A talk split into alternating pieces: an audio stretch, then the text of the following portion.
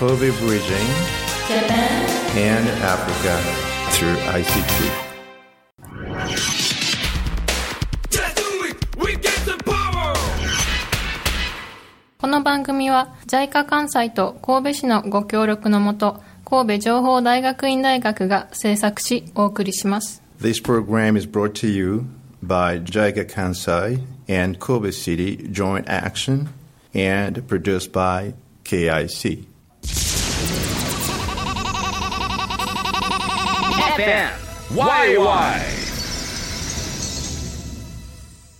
この番組は ICT と人間力で社会変革を起こす事業を通して神戸日本とアフリカをつなぐための番組です This program bridges Kobe, Japan, and Africa through social innovation by ICT and Yourself Project.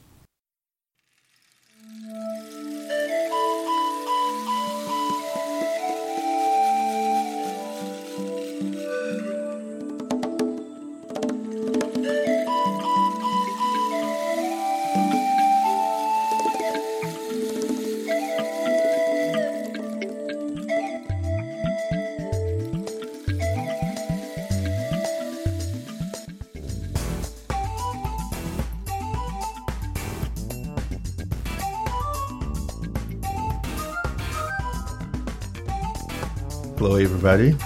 Here again we go. Um, uh, this is FM YY broadcasting from Kobe, Japan. As usual, with two of us and our guests. Um, this is um, June now in Japan. We, we're about to enjoy the real summer. We're at the very gate. We're already in, I guess, but um, we're looking for the fresh breeze to come in June. Uh, probably time for guests uh, to give some gifts we would probably have one of, our, of ours um, uh, in the next days, probably. Uh, let's go to my colleague. Hello, uh, this is Hunayama again. I've just been to Rwanda the other day and just came back last weekend. And Rwanda has, uh, as usual, uh, beautiful, beautiful weather. And we had a big event there actually.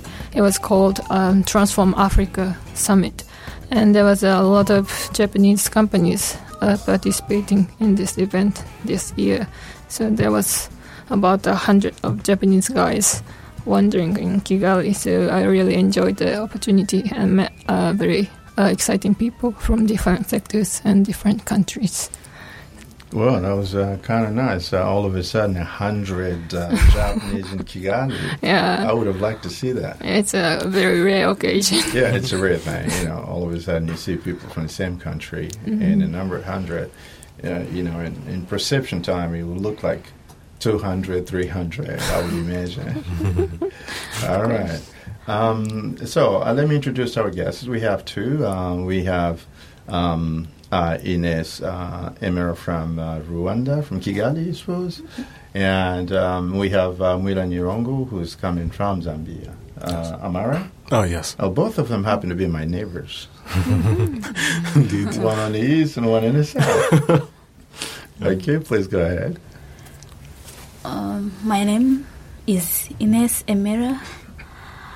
Rwanda Shoshin です。神戸情報大学院大学で勉強します。あ今まで7ヶ月日本で住んでいます。どうぞよろしくお願いします。 Wow, impressive. Oh, and just after seven months, you can speak that much? えー少しだけ。 Oh, beautiful, beautiful. I guess this is pretty my friend in a Yeah, kind it- uh, it- it- I, sh- I should have gone first, I believe. yeah, um, but I'll try. Okay. Wa- Watashi wa Muira desu. Uh, Zambia karakemashita. Uh, uh, I go to and I, and I, I, go to Kobe University. sorry, sorry, Kobe Institute of Computing. Uh, dozo yoroshiku onegai shimasu. All right. Okay. Yeah, I mean, you you Right. did your part. Right. Uh, uh, you know, I, I, I guess it takes a bit of time uh, to Yeah. get into Japanese. To, to, to, to get to get a hang of it, I guess. Yeah. That's right. Yeah.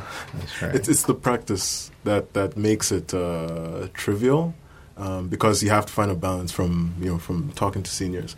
I think there's this guy BJ. Sorry for taking too much time, but uh, the BJ from Nepal, he works, so he's not really part of the ABE initiative, but he got more experience working. Right. Yeah, and uh, some of the M2 have more theory and vocabulary on their side, but speaking isn't really their strong suit. Yeah. Yeah, I know that. I mean, you really have to practice the language or something. If you don't use it, you Mhm. probably can read, you can you can understand, Mhm. but you certainly wouldn't wouldn't be able to communicate as long as you don't try. It's a kind of uh, it has to be repetitious in order to get anything out of it. Yeah, Yeah, indeed. Yeah. Um, just saying, you've been here seven months. Let me go to uh, Ines and get a bit uh, out of um, her seven months in Japan. Seven months in Japan is a lot. At the beginning, I was challenged by the food. Oh. Uh, my taste, maybe it was difficult, but for the soft drink and the tea, it was alright. And experiencing winter for the first time, it was, I enjoyed because uh, in every season there is something to enjoy. That's I right. really like that.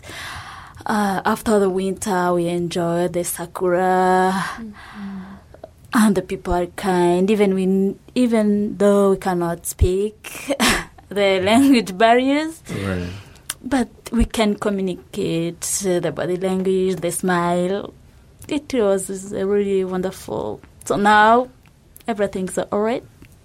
I can I can taste some Japanese food. All right. I can speak just for the small conversation. Mm-hmm.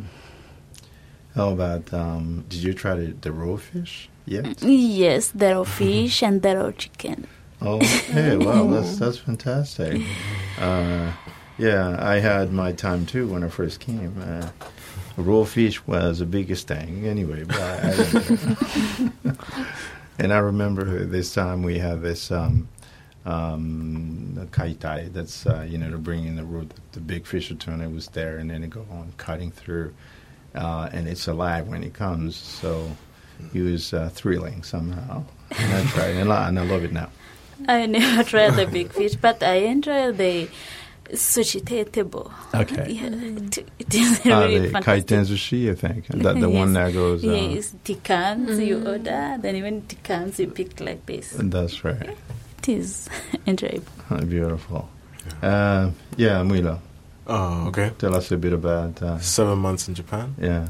Well, seven months. That's a long time. That really is, Is a long time. But but I mean, in in in the uh, when I when I'm in Japan, it, it does it does seem like just a week ago I was in I was just arriving uh, in Tokyo.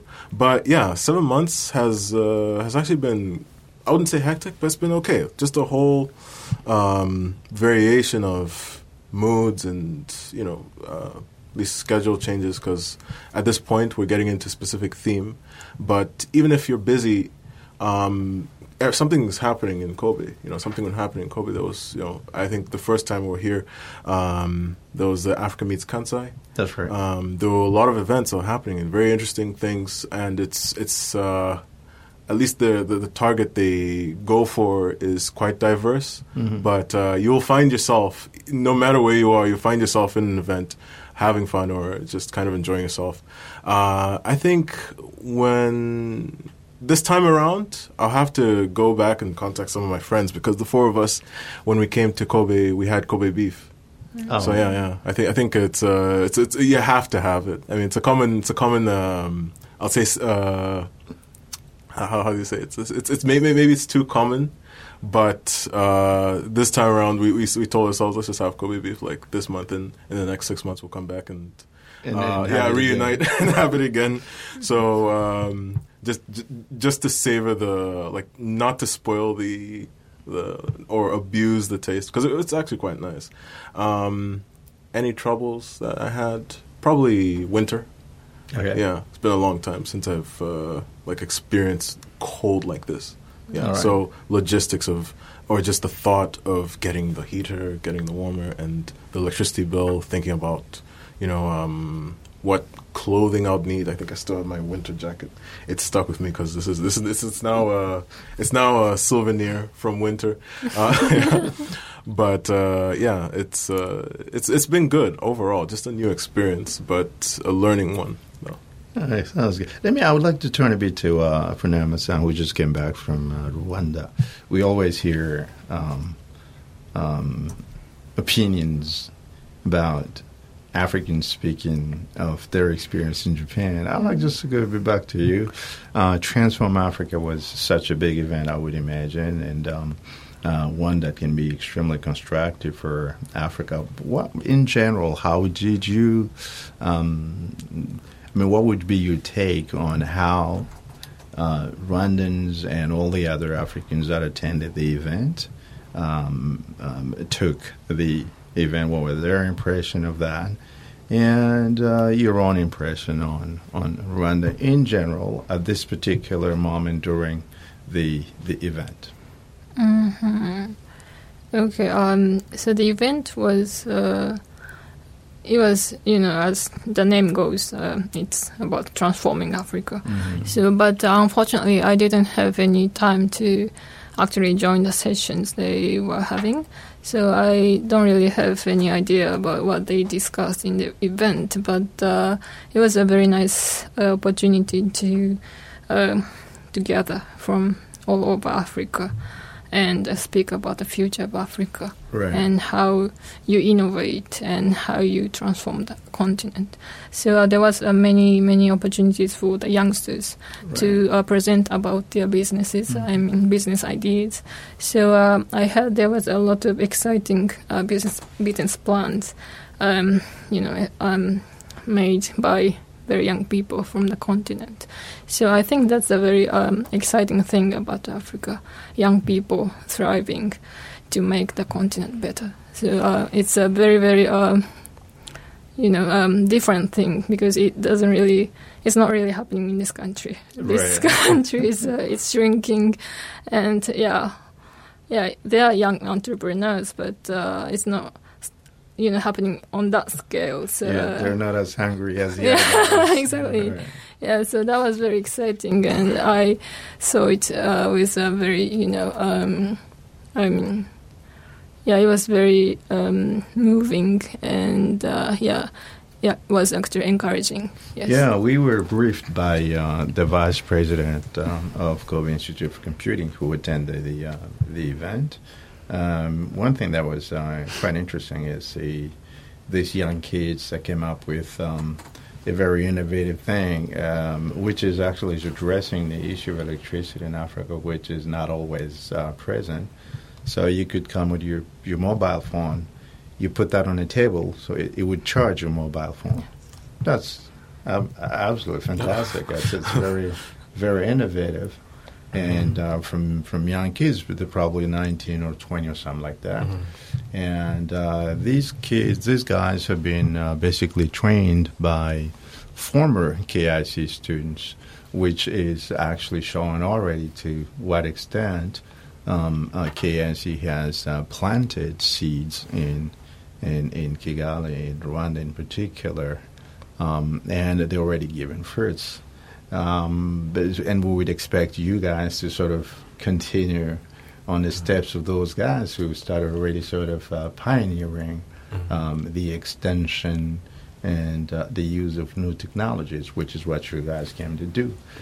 Um, bravo to those guys, and I would like to take, as a matter of fact, uh, this opportunity to go to you in your own research um, and let us know what is that you're going to do, what is that you're doing now, and um, to what extent you've come up up now. Let me begin with uh, uh.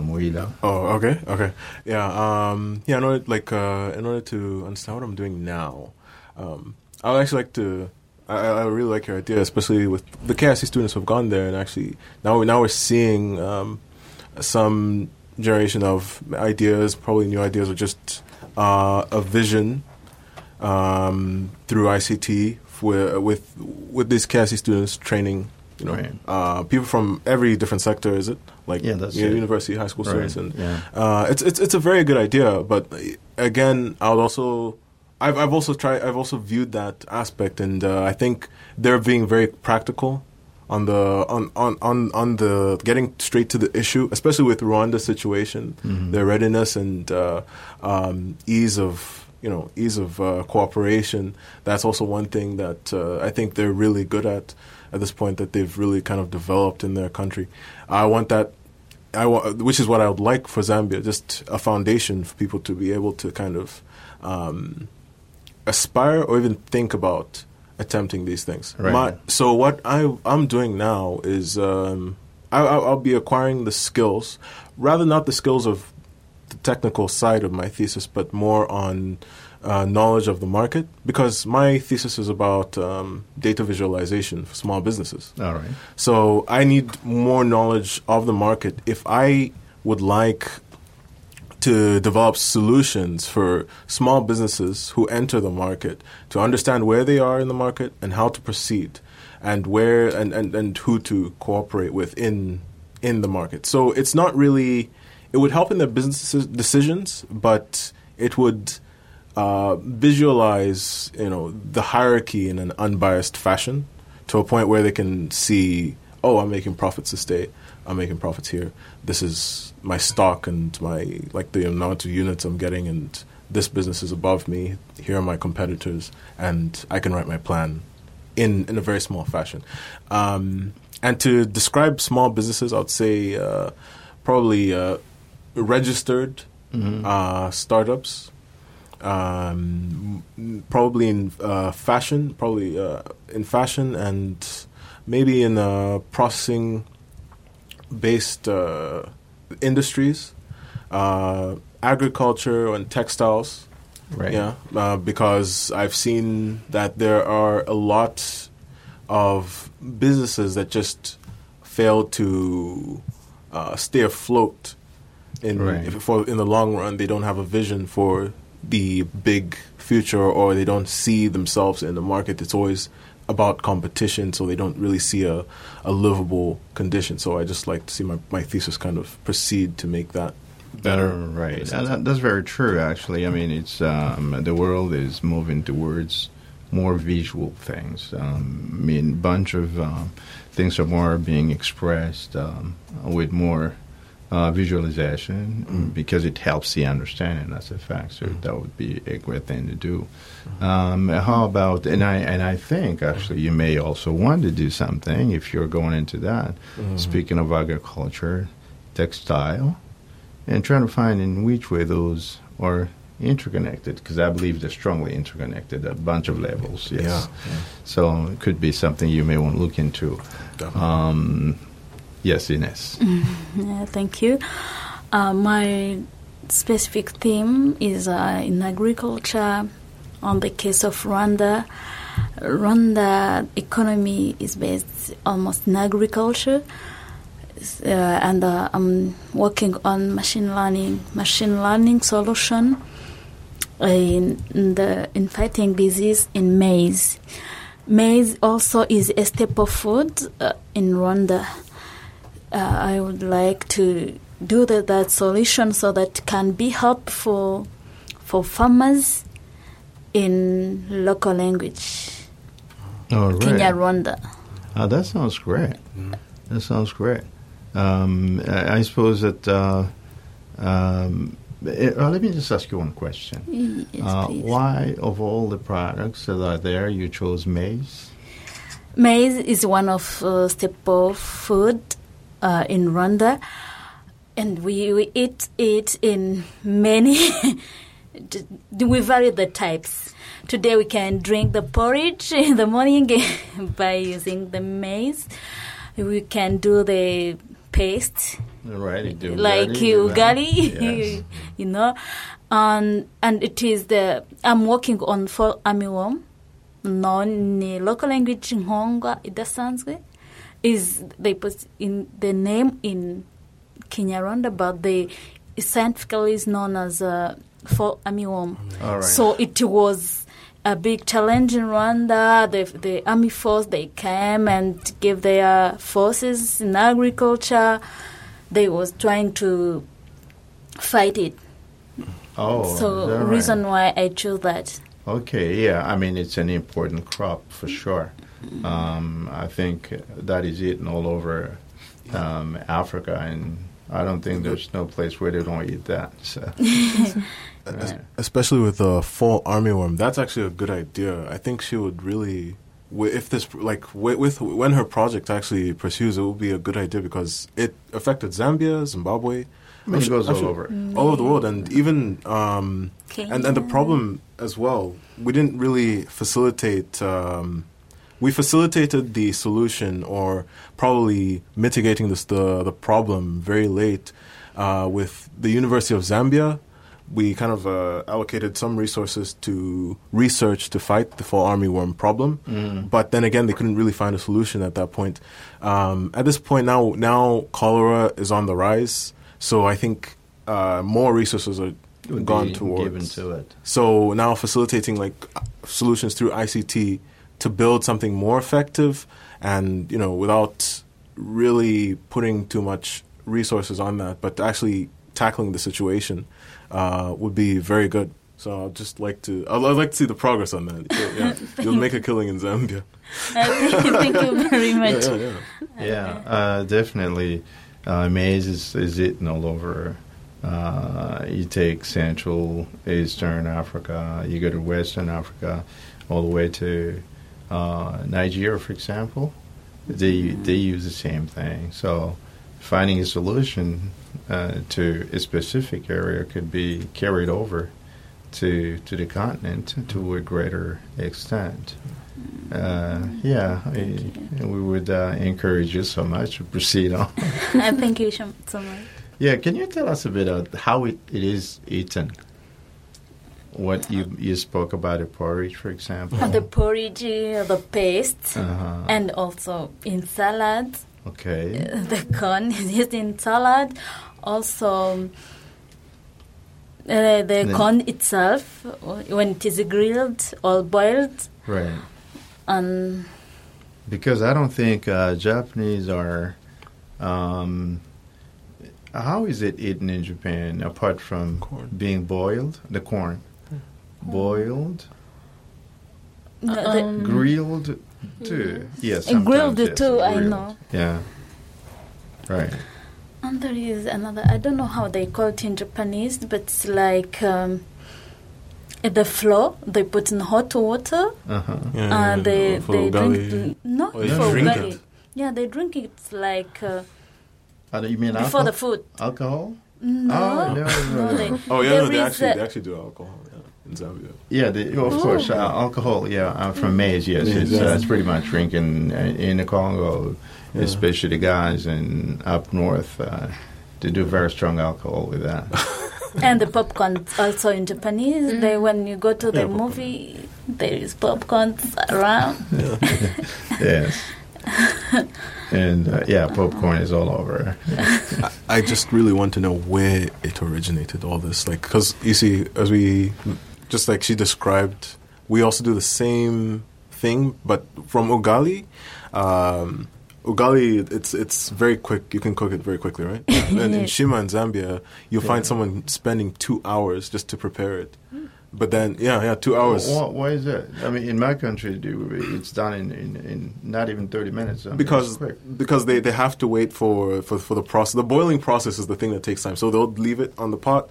They'll go maybe clean the house or something. They'll come back and then they'll Oh, just yeah. check and then. But they'll they'll it, it's a very very long and slow process. From what I see, ugali is just you continue stirring, continue stirring until it's refined and done. Right. But uh, I, I think maybe we've we've taken the the shortcut. I mean I mean not not not the shortcut, the easy way out, but the longer path. No, I think you guys took the long, the wrong path, going longer. Oh, we, yeah. no, it depends on the country because the way the way Ugandans cook Mm. ugali and the Tanzanian it varies, so Mm. it can take time yeah. according to the country. Yeah, you May, Yeah. it's like so we put like you may put cassava or some here, No. like a, a bit of cassava. For example, for for Ugandan, they cook just a few minutes and they put in the like um, in plastic bag or Mm. and they they boil it uh, or it is cooked by the um, Steam? Yes, the steam. Yeah, if you go steam, yeah, it would take longer, but I just wonder why they go steam. Because they want to eat in that way. it is the the paste is Yes, is that right? Okay, well, I guess uh, Fernandez has some questions for, for you too, there. from the lady's perspective. you know, in my country, um, there are two two processes. Um, either way, it doesn't take that long. Uh, they would boil um, the water, and uh, then they would use the corn flour, which they put on to begin the paste, and uh, then then they would bring the cassava.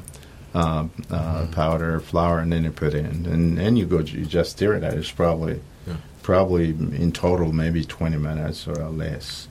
Um, that's in one part, and then as you go in, you go west. Um, uh, it's uh, the proportion is varied, and if you go really south, we're getting closer to Zambia. Then it's only uh, corn itself. It's only maize uh, uh, flour that is used there. Yeah, just maize flour. Yes, and uh, but in either case, it, it, it is the same thing. Mm-hmm. Um, Twenty minutes to thirty maximum, and uh, Mm-hmm. uh, in, in Yukodashima, in Mhm. in Chiluba, it's the same name in the Congo, Oh, right? And when you go where they speak uh, Swahili, which would be north and east, then it's Ugali, Ugali, just yeah. like they call that in Rwanda. So, and uh, when you go west, uh, they call that fufu, for example. So the name keeps changing.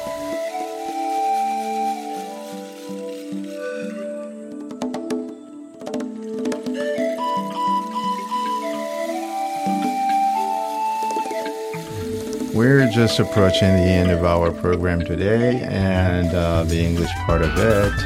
Uh, it was such a pleasure to speak to these two vibrant um, um, persons, um, and um, just for a little bit, Paul. Uh, comes from Kigali and Rwanda, and um, Mwila comes from uh, Zambia, well as Lusaka. So they're all coming from the big cities of their own country. Um, then we would like to thank you for listening. Stay tuned. Thank you.